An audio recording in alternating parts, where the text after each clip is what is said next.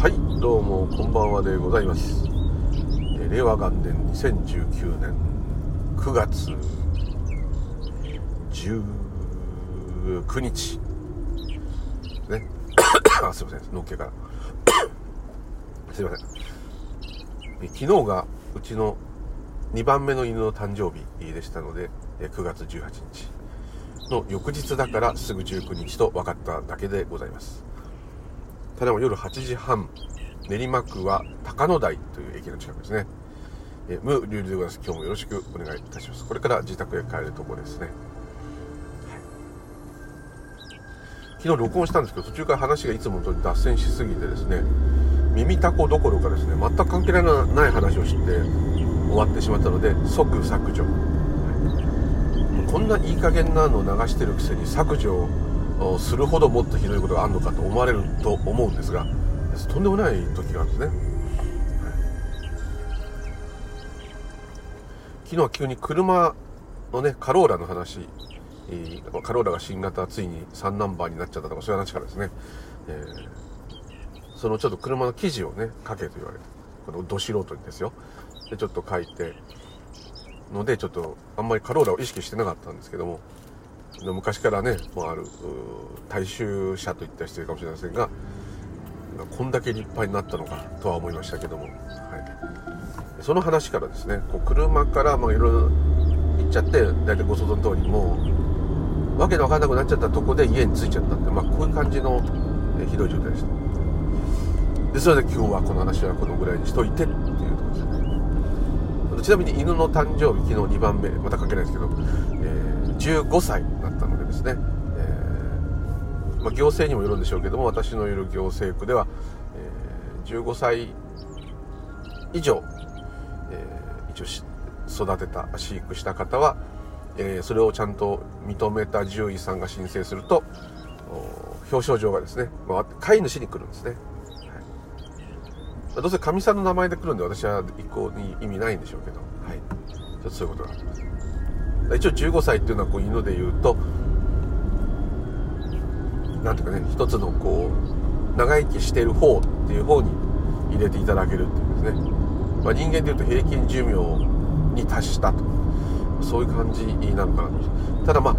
もしかしたら16ぐらいがもしかしたら今は特に小型犬であれば一つの年取ったとこの目安なんじゃないかなと思うんですね。あの大型犬はね結構寿命が短いのが多いのでですね、えー、15でも悪くないと思うんですけども、まあ、超大型犬はさらに短いんですけど、えうちの場合は一応小型犬ではでかい方ですけども中型犬というにはちょっと軽いぐらいですんで、えーまあまあまあ、あの、早死にしてないってそういう感じですかね。一応おめでたいということでですね。はい、明日は休みなのでどっか連れてってやろうと、こう思っています。なぜ週末また台風、秋雨前あ秋雨前線を刺激して、えまた雨がということらしいです。で千葉もやっと今日結構おおむね電気が通ったり台風から回復されてるんですけどねまたまあ、台風ではないかあれですけど雨が降ったりなんかインフラ整えたり大変だと思いますので、はい、しばらくはあちょっと警戒ですねまだ強い台風が来る可能性ありますからね。ここでまた強い台風が来ると今まだあの突貫工事というかとりあえず電気を流しているという部分もあると思うので非常に危険です、はい。え本当にね、えー、災害の当たり年というかしばらく災害異常気象が多いとこう言うんですけどもえこの間ね学者が言ってたんですけども、まあ、今までちょっと平均的な状態が多い時期があっただけで、え、こんなのはその地球の歴史とか宇宙の歴史からしたら一瞬だであれば、え、ちょっと異常気象が多かったり、え、台風がよく来たりちょっと地震があったりというこれがむしろ地球の活動としてこう長い目で見たらですね、えそれでもまだ全然おとなしいというレベルらしいのでね、まあ、人間が反映してこう出てきたっていうスタートから見ても確かに宇宙の歴史から見たら一瞬のようなもんですからね、はい、人間からしてみたらねあのすごいあの長いとてつもないっていう感じしますけど。このホモ・サピエンス我々この人間ヒューマンビーングこれがですね、えー、今70億人以上いるということらしいですが、えー、なんでこんなに、えー、類人猿というかあの霊長類の中で発展したというかあいるのかねあの穏やかで力の強いゴリラがあれしかいない絶滅の危機だという時になんでこんなおるねんっていうとこなんですが。はい。私が子供の頃習った歴史では人間はホモ・サピエンスは他のネアンデルタール人とかアウストラピテクスとかピテカントロプスとかいろんなのああいうのを経てですね。だんだん進化して賢くなったと、まあ、こういう風に習いましたね。で途中からあちょっと歴史が変わってきて人間とそれ以外の霊長類が人間ってのはホモ・サピエンスですね。我々ですね。と似たようなですね。他の霊長類と同時期に存在していた可能性があってお互いにま交配したりですね、まあ、喧嘩もしたでしょうけども、えー、そういう中でいろいろ発展してきたんじゃないかと。その中の突然変異で頭が良くなったんじゃないかと。いろんな学説があったんですが最近いろいろやっと分かってきてる DNA がやっぱ調べられるっていうことが大きいと思うんですあの、ま、ご存知の方ね多いと思いますニュースにもなってましたけど人間が少なくともいたと同時にですね他の3つの種族あ3つの種族3つの違う種類の霊長類と同時に存在していた時期があるだろうと、ま、分かってるだけで人間以外に3つ。ってことは4つ最低限でも4つの種類の霊長類が同じ地球に同じ、え、時にいたと。ですね。でなぜその中でうちらだけ残ってるのかっていうのがこれは頭がいいからだということになってたんですけどそれも違ってたんですね。もっと頭のいい種がいたんですね。大脳がもっと発達して大きい。あと力が強いっていうのはもうネアンデルタール人が間違いなく強いですから強い種族。あともっと強いのもいたあとかですね。説もあるんです。まあ一番体力はなかった。頭も一番ではなかった。2番だったのねでも分かってる？その 4, 4, 4つだけですよ。もっといるかもしれない。で突然当然あの争ったとかいっぱいあるわけです。でなぜそこでホモ・サピエンスが生き残ったかっていうね、知ってる方はもうね耳たこになっちゃうんですけど。あのー、ね頭の良さ一番じゃない体は一番弱い。どうやって戦うねん。ね。ここがねあんまりいい話じゃないんですよ。ご先祖様の話になっちゃいますからね元祖の。ちょっとですね寂しいんですけども、知ってる方はねシーって感じ、はい、まあ平たく思いっきり言っちゃえば嘘をつくことができるようになったんですよ。でこれは頭がいい悪い頭がいいやつならもっとつけんじゃないのというのは私たちの勝手な考えですね。どんなにすごい計算ができようがどんなすごい発明ができようがですね嘘をつくっていうのはですね概念として違うんですね。で嘘がつけるっていうことはどこが進化してるかどういう特徴進化じゃないですね。どういう特徴があるかっていうと、人の話を信じることができるんです。はい。信じることができる。どういうことかっていうと例えばその頃に分かんないですけどライオンなんていない人がいたとしてライオンをね一撃で倒す人がいる、ね、でそれを誰かが誰かに「ねやどこどこ村の何さんっていうのは一撃でライオン倒せるらしいよ」っつったら「本当か?」っつって。すごいね。こうまあ想像するわけで、こんな体つきでこんな人ああなるほどね。そういう人がいるんだ。すごいね。でその人はその話しか知らない。ですね実物は見てないわけですよね。でそのまままた他の村の人に「いやこの間どこどこ村の何さんに会って話してたらなんか一撃でライオン倒せる人がねどこどこ村にいるらしいと「えそんなすごい人いるの？会ってみたいね」本当だねでどんどんと信じて。いつの間にかその一撃でライオン倒せる人がいるかいないか別としてその話がもうめちゃくちゃ広がって有名になる。ということはですね、えー、こういうことが起きるらしいんですよ。どこどこの王様に従えば我々は無事食っていけるとかどこどこの王様に従えば俺たちはやられないとか安全だとかどこどこの王様に従ってないと俺たちの未来はないとかそういう情報が流行っちゃったと。そうするとそこの殿さあ王様のいる国にみんな集まってははーってなっちゃうわけです。これが他の種族であれば本当に自分が認識したことしか信じないのであのある意味なんか、まあ、意地っ張りっていうかですね、もう自分が見たものしか信じないってこういう人たちなわけですね。でそうなっちゃうもんですから、そうすると情報の伝達で信じるってことができないもんですから、嘘つくつかないの以前にですね大勢の仲間のチームを作ることができない大きな国を作ることができないんですね本当に見なきゃいけないですから今みたいにもうインターネットでも何でもビデオカメラでも放送でも何でもできないですから。ね口で伝わってきたこととか文字があったから伝わったとそういうのは信じないんです一切。そうなっちゃってるとせいぜい集まっても近所にいる人たちせいぜい50人ぐらいのチームが最大ではなかったのかという、まあ、学者の説ですけどあったその回情報を信じたその人たちはもうほんと何万人という人が集まることもできたと。そうするとやっぱそんだけ集まってるら強いですから他の国を撃退したり逆に今度襲って取ることもできた。あと嘘がつけるからあのお前明日ここで決闘だ。いいなと。おう1対1だ。分かった。で負けた方はこの場所を譲るんだぞ。おう。できて向こうは当然1人で、え、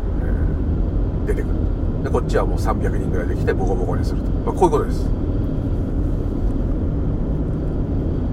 あとなんか捕まった時も相手に捕まっちゃった時もいや僕を逃がせばね国へ帰ってこういうやつを連れてくるとかね嘘がないんで絶対だなと約束すると。まだそんなことはない。逃げてほしい。ですね。いくらでもそういうことがあったらしいです。それで騙されちゃってやられちゃったと。だからこれ野生今その頭がいい悪いが関係なくてですね。例えば動物をに言葉が通じないですから動物を騙すってことはちょっとできないですよね。まあ罠を作って捕まえればそういうことできますけど下手にお互いに意思の疎通ができるもんだから余計に騙すことができる。昔すごい悲しい話でですね犬好きの私は辛いんですけど軍用犬って言いましたね。警察犬じゃなくて軍用犬って言ったんですね。ひどいと爆弾背負ってね敵のとこ行って爆発したりとかね。今もやってるんですよ。あの地雷を見つける犬がいるんです。火薬の匂いって彼が分かってて探すんですね。犬がここだっつってもし爆発しても吹っ飛ぶような犬なんで関係ないってこうひどい、え、まああのまあ、金属探知機とかがいいんでしょうけど、そういうのが未だにいますね。軍用犬って言ったんですね。まあ、当然匂い嗅いだり、相手を脅したりするのもあるし、えー、まあ、いろんな敵を先に、音も耳もいいし、鼻もいいので、見つけるとかですね。で、その軍用犬がいっぱいいて、あの、もう連れて帰れないと。ちょっとあの、あの、南極物語みたいですね。太郎と次郎みたいな。連れて帰れないから、まあ、その犬を指導してた人はもう泣く泣くやった。イギリスの話だったかな、えー、どうやるかっていうとですね信じ飼い主を信じてるわけですからそれ信じてるからそれだけ言うこと聞くわけですからその信じてる軍用犬をね、まあ、泣く泣くですよ。もうどうしようもない。連れて帰れないですから。でただ置いてって餓死させるっていう砂漠みたいなところだったのかな。なんか絶対ダメだと。それは辛いと。もうこの場で殺すにももう自分で撃ったりすればいいんだけどそういうのがなかったのがですどうやるかっていうとですね。崖の上に連れてくんですね。それで飛べと。号令したりするわけです。でこれは普通の慣れてない犬であれば飛ばないですよ。だって崖ですから。でもこの人が言うんだからただ落ちて死ぬってことはないだろう。と、まあ、全員飛んだかわかんないですけど一斉に飛んだっていうのが説になってるんですね。それから命令だから死ぬかもしれないけどったんでしょうね。非常に悲しい話ですで全部見事に一声の号令で、えー、飛び降りたと。そういうあのお話が残ってますね、はい、っていうようにですね、えー、信じ嘘っていうのがない世界にいる人にはわからないですね、ま、そういう程度だったんです。すごいご先祖様が嫌なやつだってなるんですけどでもよく歴史を振り返ると、えー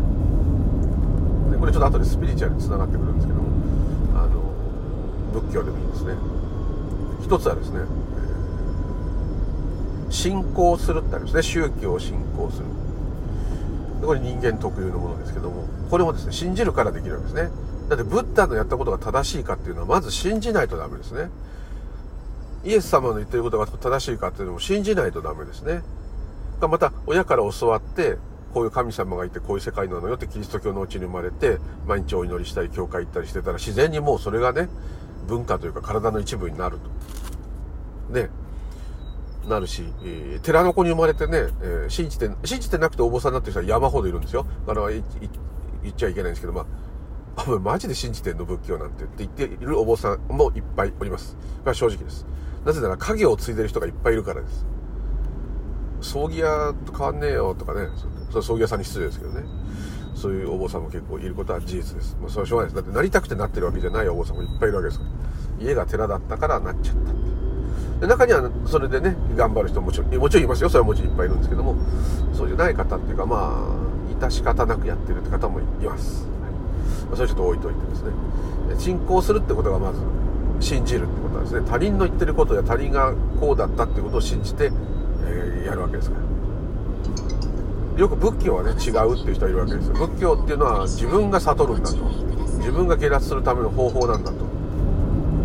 哲学でも宗教でもないんだと。むしろ科学なんだと。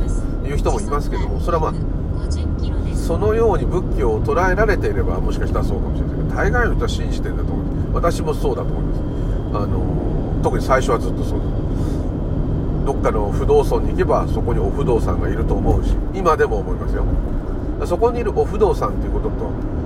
えー、密教の中での本当の不動明王っていう概念とそこがちょっと違うけどもでもやっぱりですね、えー、例えば高野山に行ったら空海がいると弘法大師がまだそこにいるんだと思いますしいてもらわなきゃ逆に困りますしね、有名なお寺のすごい仏像を見ればやっぱり仏像自体とは言わなくても何かそういう力があるように感じるし神社に行けばあの特にこう基本的な本尊がなくてもですね。そういう形があるものなくて鏡丸い鏡しかなくてもですね。そこに自分が映るでしょって私いつもそういうこと言ってるんだけども。でもですねやっぱりそこに何かしらのこうパワーがある。というふうにやっぱ感じる。でこれは別にシャバのそういう出来事として何の問題もない。ただこれをですね、えー、信じられるっていうことがあの大きく違うんですね。あのなんつうんだろう。そのきっと他の3種類の霊長類はそれを信じることはないんですね。でブッダのことブッダは違うっていう人もいるんだけどそれでもブッダ自体を拝むっていう感覚がないとしてもですよ。ブッダの言った言葉を信じて修行するってことなんですね、えー、ブッダの知恵が自分にもいつか身につくんじゃないかってことを信じてるから修行するわけですね。試しにやってみようだとしてもですね。必ずどっかで信じてるんだと思いますね。ですから、えー、この信じるっていう特徴はこの宗教を見てもそうですしまた私が「お前は日本人だ」ってね多分親からかどっからか言われて日本人だと思ってるわけだし。まあ男だってね戸籍上もなってるからまあ男なんだと。ね。生まれた病院がどこだか知らないけどどこどこ病院で生まれたって書いてあるからまあそうなんだろうと。まあこんなような感じで。全部実体験してるようなしてないようなでなくてほとんど聞いた話ですね。これがアメリカですっつったっていや俺から見たらこれはアメリカじゃないって言ったっていいのに。ここからここまでアメリカだって決まってるっていうと、ここアメリカなんだと。北アメリカなんだと。なっちゃうわけです。だからもう概念を100%信じるっていう、この考えの世界に生きている生物っていうのはまさにホモ・サピエンスね。で、これができるから、生き残れて今これだけ、まあ、繁栄してんのか破壊してんのか進化してんのか変化してんのか知りませんけども、えー、まあこういう状態になったと。で、で、皮肉なことにその考えの世界で苦しむわけです。実在してない考えの世界。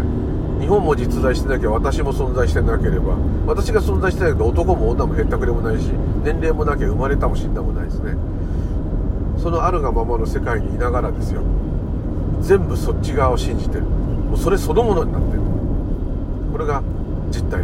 これこそがホモ・サピエンスなんだなと。その文化人類学の説明を聞いた時にですねあなるほどと。でももう一個いい点があると思うんです。それがあるから悟りや目覚めがあるってことです。考えの世界じゃないあるがままの世界を垣間見た時に垣間見たあ体験とそれから普段の体験とこの差があべこべにひっくり返るわけですよね。それによってドカーンっていう理解が訪れるわけですからそのドカーンっていう理解をするためにもですねこの考えの世界が本当なんだと思い込んで生きていく人生というのがあると思っているこのホモ・サピエンスの特徴これがあるからこそブッダもあのような知恵が湧いたんだと思います。ある意味こう生き物を終えるっていう終えるっていうか終えてはいないんだけどまあもう終えてもいいのかな。生き物っていうのも概念だからそういうこともすら超える超えるというかそういうものはもう一切関与できない。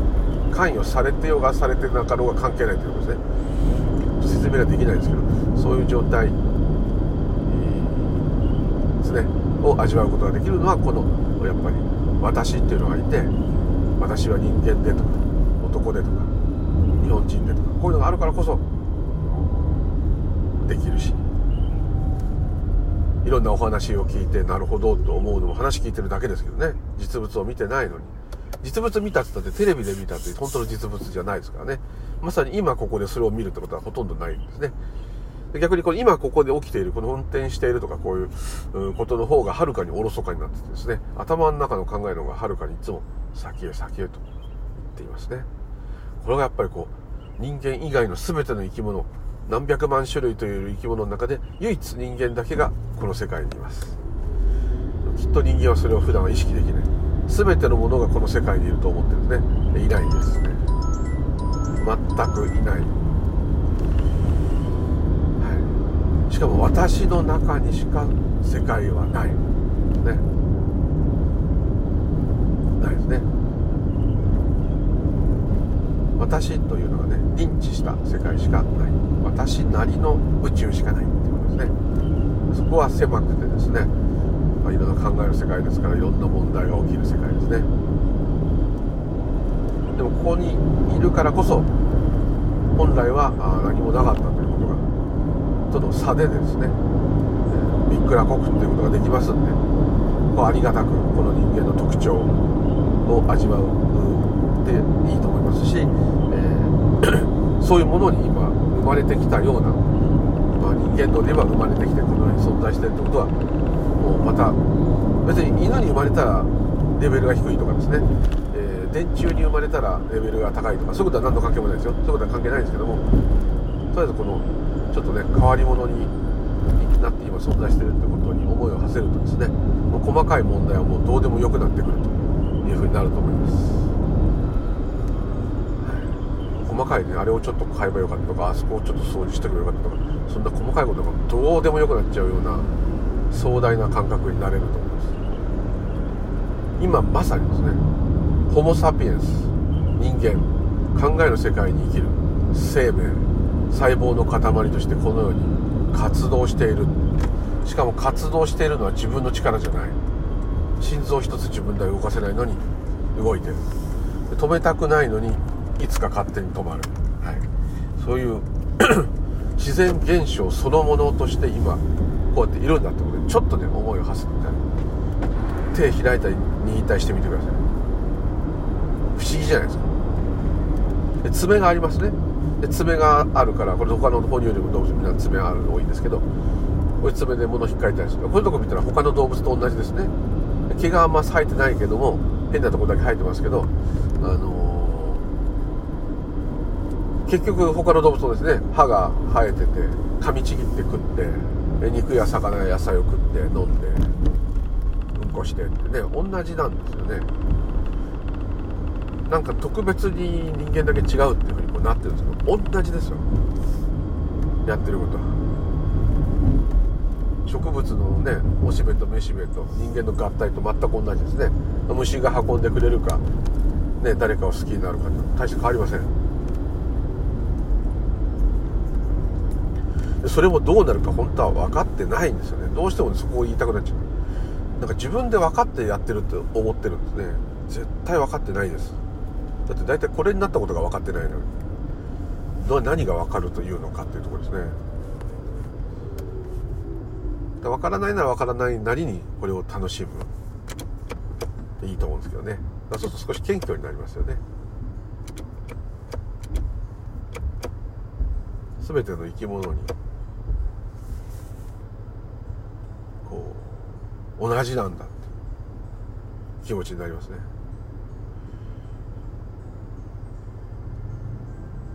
でこういう思いを馳せるっていうこともなんかそういう機能の一つらしいですけどね、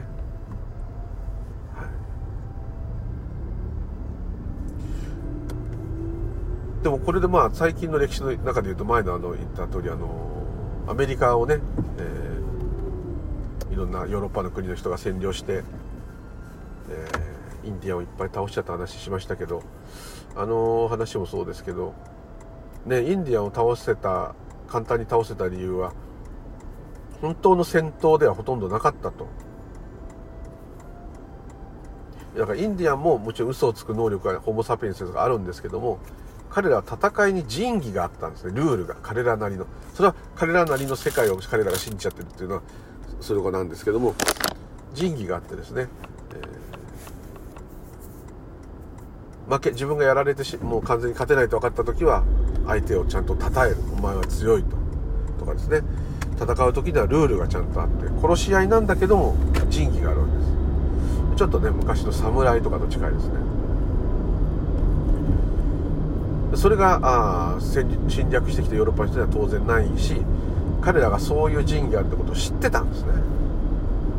ですからじゃあ俺たちは例えば3000人でお前らと戦うぞと。勝ったらここの土地をもらうぞと。向こうの集中はいいだろう。じゃあこっちも3000人で行くぞと。何月何日のどこだと。ここだと。ここでやるぞと。約束するわけです。ほんで、えー、約束しといてもうすでにその日じゃない日に大勢で襲いかかると。だそれまでは攻めてこないと僕は思って油断してるわけです油断してるというか、ま、準備してるわけですね。戦うために。その時にもうボコボコに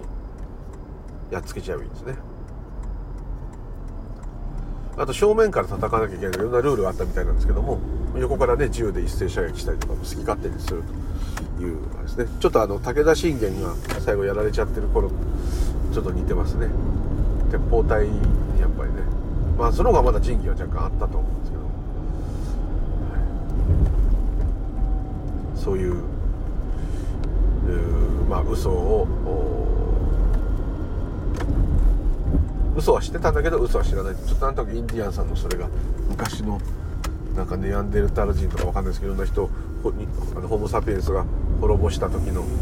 歴史にちょっと似てるなって気はしましたね。エスキモの人たちはねお酒飲んだことがなくってお酒いっぱい飲ましたらみんな酒みたりになってすぐ酔っ払っちゃってあとあの寒いとこだからウイルスがあんまりいなかったんですね。でそこにいろんな国の人が近づいたらいろんなウイルスが入ったもんでみんなそれに抵抗力がないからバタバタ死んじゃってあっという間に乗っ取られちゃったりとか。うん。オーストラリアのアボリジンの人たちとかねニュージーランドのサモア人たちとかああいうのはハワイもそうですけどまあ、うん。まあ、ボコボコにされちゃったんですね。まあその話術っていうのがねすごい怖くて。だからこう正直者はねやっぱ損するっていうバカを見るっていう通りになってますね。日本の大名っていうかその歴史もそうですね。結局やっぱ寝返ったりですね裏を取った者が勝つんですね。ルールをちょっと破ったが勝つ。あと奇襲するとかですね。普通の正面で堂々とって昔のローマギリシャの騎士もそうだったと思うんですけどそういうルールを守って戦うって形になっちゃうとやっぱり、ま、破った人は勝つっていうね、まあ、こういうルールですね。格闘技とかでも反則いっぱいやってね相手をダメージ与えてなんとなく繊維喪失させるっていう勝ち方もありますからね。その後勝っちゃえば結局勝ちになっちゃう。あんまりね褒められたもんじゃないんだけどこれがでもホモ・サピエンスの強さだって言われるとですねちょっと悲しいけど確かにその技は強いと言わざるを得ないですね。正々堂々とっていうのはやっぱり弱い。大体歴史上好かれてる殿様ってみんな正々堂々としたり忠義に熱いいい男だったのはみんなやっぱり死んじゃいますもんね。やっぱりこうねあと戦闘で絶対自分が参加するタイプの大名も必ずやる。それだって殿様出てきちゃったらそいつ倒したら勝ちですからやられちゃうのねと思うんですけど。でもそこで、ね、軍師と兵隊ばっかりに戦わせるわけにはいかない私がみんなの士気を上げるぞっていうね最後の最後ならしょうがないですけど最初からそうやって言っちゃったらねやっぱりやられちゃいますよね。なかなかこうね今それがすごいですね。今もいろんなもういろんなネットワーク使ったりスパイ使ったりいろんなセンサー使ったりカメラ使ったりありとあらゆる力を使って人工衛星から全部使って相手の手の内を全部情報をゲットしてやっつけてやろうという感じですね。なんか日本を攻略する方法って一応みんな国考えてるみたいですけどあまりに簡単でですねやったら弱い者いじめになって後で戦争でやった後にお前らやっつけた方がひどい国だって言われちゃうんで、えー、なんかやらないみたいですけどもそれは自衛隊が弱いって言ってるんじゃなくてですねもうね電力と原発を全部握られちゃってるのであそこを全部止められたりなんかされちゃうんですね。そうするともう電気ない時点でもうほとんど国民全体的に戦うも何ももうパニックになっちゃって喧嘩する以前の問題になっちゃうんですね。でそれその作戦でやるので一応1時間半で日本は例えばアメリカでやってますよ。1時間半で日本はもう降伏させることができるという計算になってます。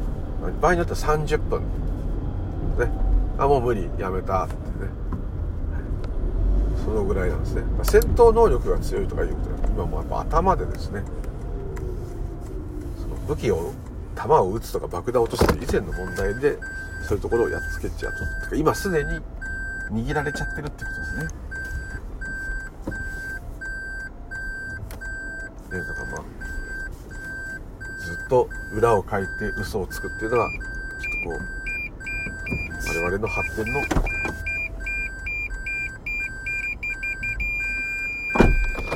最大の要因と。いうちょっと寂しい展開ですよね。車を入れ直そう。もうついちゃいましたけどね。はい。やっぱこの考えの世界のはやっぱ怖いですね。考えは考えで戦わなきゃいけないですからね。それがね知恵だとみんな思ってるんですね。知恵っつっても知ってるに恵むって覚悟ですね。お釈迦様の言ってる知恵っていうのは難しい方の知恵ですね。違うんですね。でもすごい不思議でちょっとこう面白いなと思っちゃいます。